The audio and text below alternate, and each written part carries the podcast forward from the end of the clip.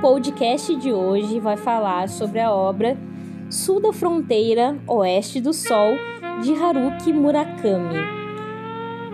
Essa é uma daquelas obras que te faz ir para longe junto com as memórias do personagem. A narrativa é bastante simples.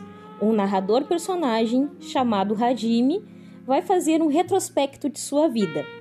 Nascido em uma pequena cidade do Japão em 1951, era filho único, em um contexto pós-Segunda Guerra em que as famílias eram numerosas.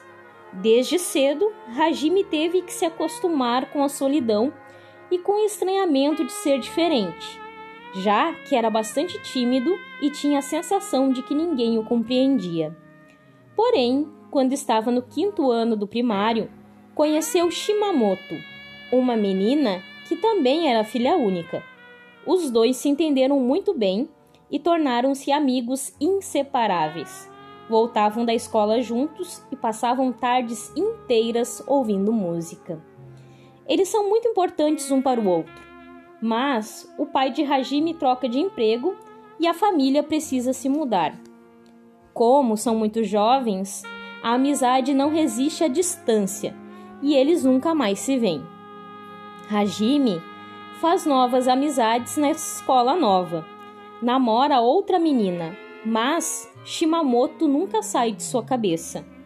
Muda-se para Tóquio quando vai para a faculdade de letras. Tem alguns casos e algumas amizades, porém ninguém faz com que ele esqueça Shimamoto. Depois de formado, trabalha em uma editora de livros didáticos por um bom tempo. Viver em um escritório fazendo um trabalho tão monótono o deixa sem vontade de viver e sem perspectivas, já que não se relacionava afetivamente com ninguém. Em certo momento, quando tira férias, conhece Yukiko, uma jovem que chama a atenção de Hajime. Em pouco tempo, a presença de Yukiko transforma Hajime. Ele vê nela alguém que pode lhe compreender. Assim, casam e constroem uma família com duas filhas.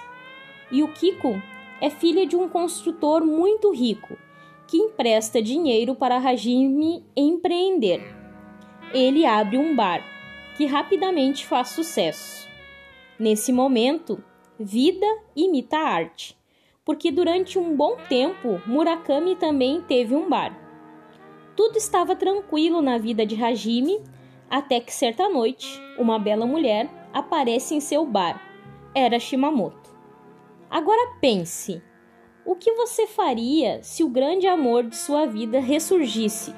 A pessoa que mais o compreendeu, aquela que você jamais esqueceu. O que será que Hajime fez? Talvez os destinos de ambos estivessem predestinados.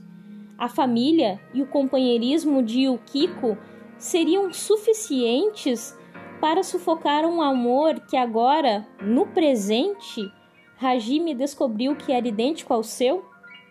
Sul da Fronteira, Oeste do Sol, é um romance psicológico e reflexivo que aborda a vida de um homem que jamais esqueceu o passado e o reencontra quando menos espera. Uma das frases que eu mais gostei da obra é a seguinte: As fantasias já não me ajudavam mais, já não teciam mais sonhos. O vazio continuava sendo apenas um vazio. Então, essa é a obra que eu quero indicar para vocês hoje Sul da Fronteira, Oeste do Sol, um romance bastante intimista e reflexivo que vale muito ser lido.